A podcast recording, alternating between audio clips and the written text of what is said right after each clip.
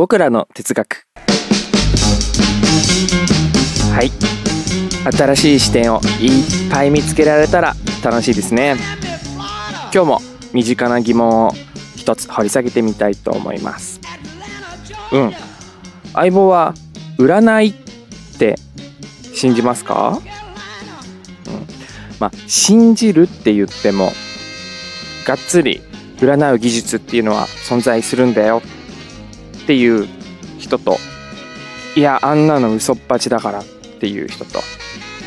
2つに分かれてるわけじゃなくてうん。いやもちろん信じてないんだけど楽しいよね。好きだよ。みたいな人もいたりして。すごいいろんなグラデーションがあることだと思うので一言では答えづらいと思うしそもそも占いって一言で言ったけど手相占い血液型占い星座占いいろんな占いがありますよね、うん、どれのことだよ？っていうのを決めないと答えづらいかもしれないけれども。今日の話はですねいや基本的に占いは信じないけどねという方に聞いてもらいたいなというお話です。まあ僕もね一言で言えばうん占いは全く信じない。です。という立場にはなるのかな？うん、うん、そうだね。で今回はですね占いというよりはもうもう少し広げて、えー、スピリチュアルと呼ばれているものに対してどんな態度をとるのが望ましいのか。またスピリチュアルというものをどう解釈すれば良いのか。っていうことを考えたいと思います。結論としてはね僕はスピリチュアルというのは人間のコミュニケーションツールの一つコミュニケーション言語の一つだと解釈してます。そしてその解釈にすごくしっくりきてるからそれをみんなに共有したいなと思ってお話ししてます、うん、うん、ここでいうコミュニケーションツールっていうのは例えば電気信号もコミュニケーションツールだし0と1だけ、ね、二進数で表したデジタル情報もコミュニケーションツールだし、えー、とそれを応用的に使ったプログラミング言語 C 言語 JavaScript といろいろあると思うけどそういうのもコミュニケーションツールだし。今話している日本語もコミュニケーションツールだし今聴いてるジェームス・ブラウンね音楽もコミュニケーションツール。音楽のどこがっていうのもあるけどね。音楽のメロディーもコミュニケーションツールだしこのリズムこそがコミュニケーションツール。いろいろあるけど、うん、そんなものの一つの中にスピリチュアルっていうものも入れられるなと僕は思ってます。まあえーと、人類にとって一番大きな共通言語というか共通コミュニケーションツールが科学。だと思うんだけどスピリチュアルはその科学とちょっと対をなすような、ね、雰囲気あるよね。まるっきし反対側にあるわけじゃないんだけど科学で証明できないこと全てがスピリチュアルっていうわけではないけどね。うん。うん、なんだろう。科学ですでに否定済みのことがスピリチュアルだったりするかもしれない。うん。うん。で僕はやっぱりその科学をものすごく信じてるので科学を信じるという立場からすると科学で否定済みのもの現代の科学ですでに否定済みの事象はまあ信じられないものになる。うん。それが僕が最初に言ったスピリチュアルなものは信じないよというところなんだけれども、うん。ちょっと一旦話脱線するけど、今、一旦科学を盲信するような言い方をしてしまったけど、科学も科学の中ですでに完全じゃないことがね、証明されてるからね。数学だったら不完全性定理物理だったら不確定性原理うん。名前は違うけど全然別物らしい。うん。内容は実は僕、まあね、喋りながらもよく分かってないけれども、うん、それぞれ数学は完璧じゃないよっていうことを証明したものと物理は完璧じゃないよっていうのを証明したもの。ととりあえず僕は理解してるんだけど、うん、というものがねすでにね証明されている以上科学も完璧ではないという前置きは必要かなと思いつつただそういったものを自ら証明していくのが科学なんだよね。科学というか科学的態度、うん、真実を導き出していくために真実以外をどんどん否定していくっていうプロセスがあるのが科学の素晴らしいところだなと思ったりはするから、うん、まあ科学の話は一旦ここまでにして話を戻します、うん、話を分かりやすくするためにスピリチュアルのもスピリチュアルを科学で否定済みのものと表現したんだけれどもうん。何がいいかな？例えば風水。うん。風水についてお話しします。うん。まず僕はスピリチュアルなものスピリチュアルな表現が悪いとは全く思ってません。正しいか正しくないかっていう2択になると悩ましくなっちゃうよっていうのがね僕の態度なんだけどいいか悪いかで言ったらむしろいいもの、うん、あ存在していいものだと思ってて風水もやっぱり詳しくないんだけれど風水のルールっていろいろあるじゃないですか。部屋の中をどういう風にしておこうみたいなのが結構いろいろあるよね。水回りはきれいにしておいた方がいいとか玄関はきれいにした方がいいとか。で西の方角には何とかで東の方角には何とかをした方がよくて。でこういったものを置いた方がいい。でなんか素材だったりうん。ね方角時間いろんな話が出てくると思うんだけど。あとはままあ時間？うん時期とかの話も出てくるのかな？風水的には何年後に引っ越しをした方がいいとか、うん、今いる家より、ね、東西南北どっちかの方向に引っ越しをした方がいいとか、うん、そういうルールをがいろいろあるんだなと。風水を真面目に勉強してないながらそういうのは見かけます、うん、テレビとかでね。でそこに科学的根拠が説明されていないというところで、まあ、僕は一つ極端に言うと嫌悪感は感じるんだけれども、まあ、拒絶してしまっていたんだけれどももう一歩下がってね見ると一つ一つの言われて風水で言われている一つ一つのルールは守るべきことというかいいことばっかり言ってるんじゃないかなという気がしてうん。うん。だと水回りをきれいにしておこうっていうのは感染症対策とかにもなると思うし、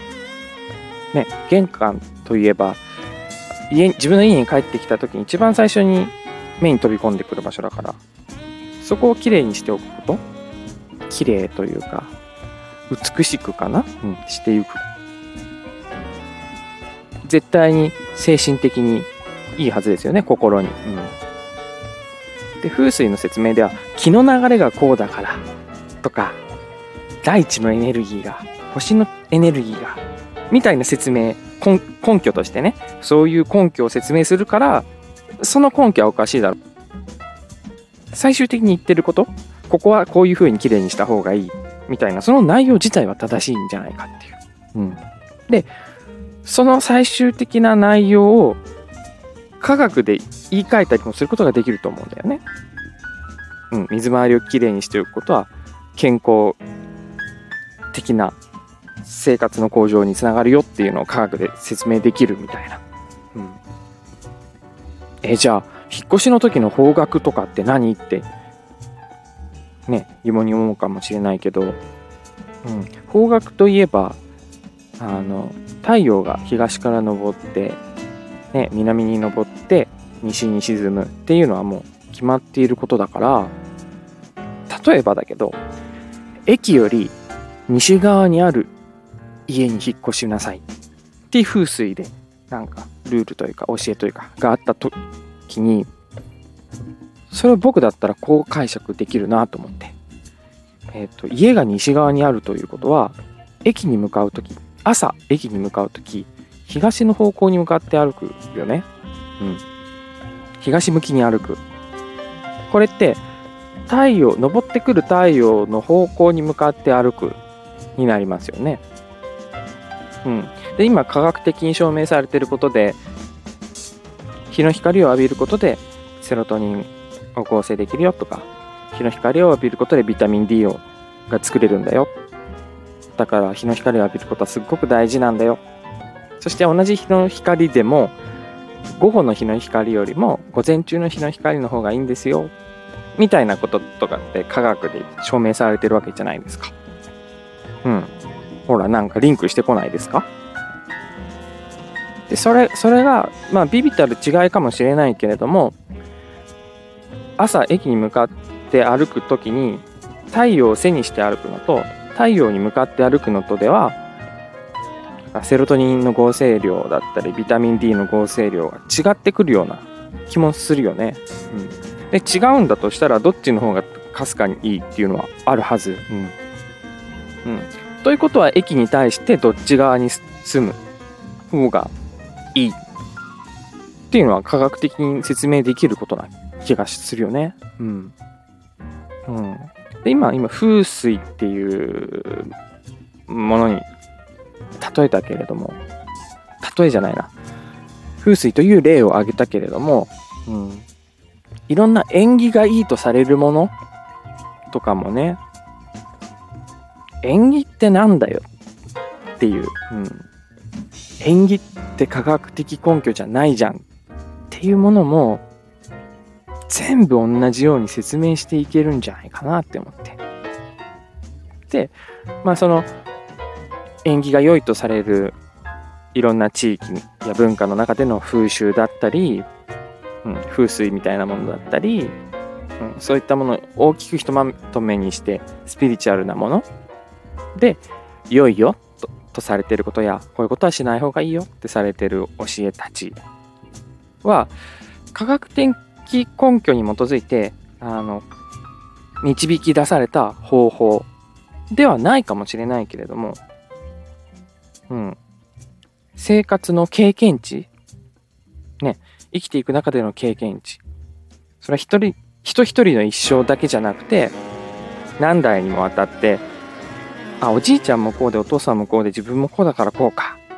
みたいな200年単位ぐらいでの経験とかかもしれないし、まあ、とにかくいろんな経験から導き出されて、風水というものだったり、縁起というものだったりにたどり着いているという成り立ちをしているかもしれないけれども、それをね、あの逆算して科学的なメスを入れて、その正しさを証明したりすることはできてくんじゃないかなと僕は思ってます。うん。まあ、だから結論としては、いいことはいいじゃん。なんだよね。うん。で、まあ人はどうしても感情の生き物だと思うので、行動するときに、こういう科学的根拠があるから。っていうふうに行動するよりもこの方が縁起がいいんです。って言った方が分かりやすいというか覚えやすいというか行動しやすい。かなって思うんだよね。うん、最初に話したコミュニケーションツールのどこに落とし込むかっていう部分になってきてさっき僕が太陽の光のところでセロトニンとかビタミン D とか言ったけど、え、セロトニンって何ですか？あ、そういうホルモンの一つなんだけれども、そのセロトニンというホルモンの働きによって人はうんぬんかんぬんぬんぬんぬん。ということを勉強しないとそれは科学的アプローチでは理解できないけれども根拠としては嘘だったとしても星々のエネルギーが大地に集まってくる時間なのでそのエネルギーを皆さんの体に取り入れることで、うんぬんかんぬんって言った方が分かりやすいよね。嘘だったとしても。うん。で、本当に、なんだろう、その結果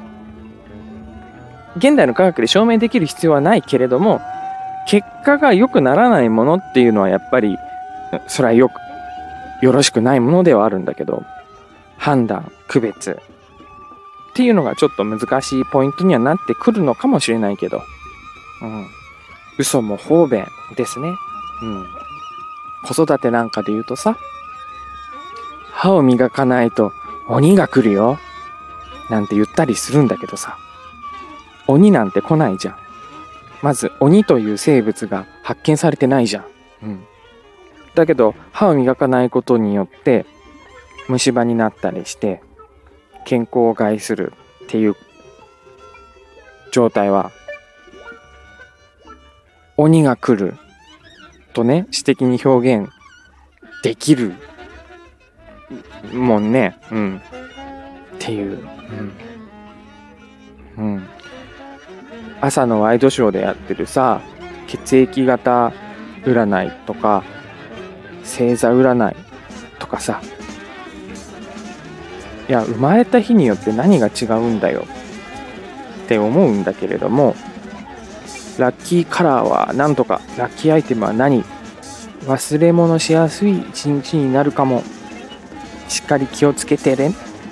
なんてメッセージが書いてあったとしたらうんまあそれ誰にでも当てはまるいい言葉なんだよね。でなんだろうそのラッキーカラーとかラッキーアイテムっていうのを自分で選ぶことによって一日の有限のね選ぶ力脳の選ぶ力意志力っていうのは有限みたいだから、ね、そういうものを節約できるっていうのは結果ハッピーな一日につながるよね。うん。え、赤いセーターにしようかな緑のセーターにしようかないやこっちのトレーナーにしようかなって悩む時間も節約できるし悩むことによってすり減る意志の力ウィルパワーっていうらしいけどそういうものも節約できる。うん。まあいいことだよね。で、誰にでも当てはまるいいこと一つ言ってくれるの。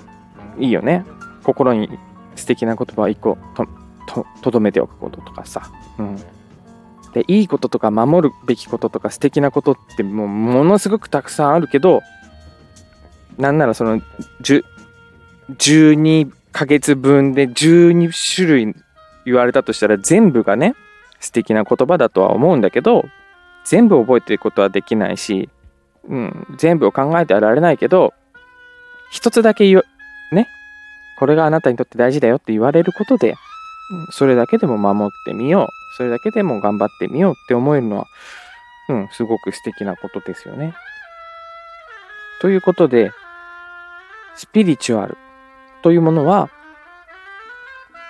人々に分かりやすく何かを教えてくれる通訳ツールなんじゃないかなという僕の持論を聞いていただきました。うん、スピリチュアルなものに限らず、でたらめな情報だなというものを耳にしたとき、いや、しかし、この情報は、この方法は有益だぞと自分の中にインストールできたらさらに一歩ハッピーになれそうですよね。はい。ということで、市川誠でした。よかったらまた聞きに来てね。それでは、また。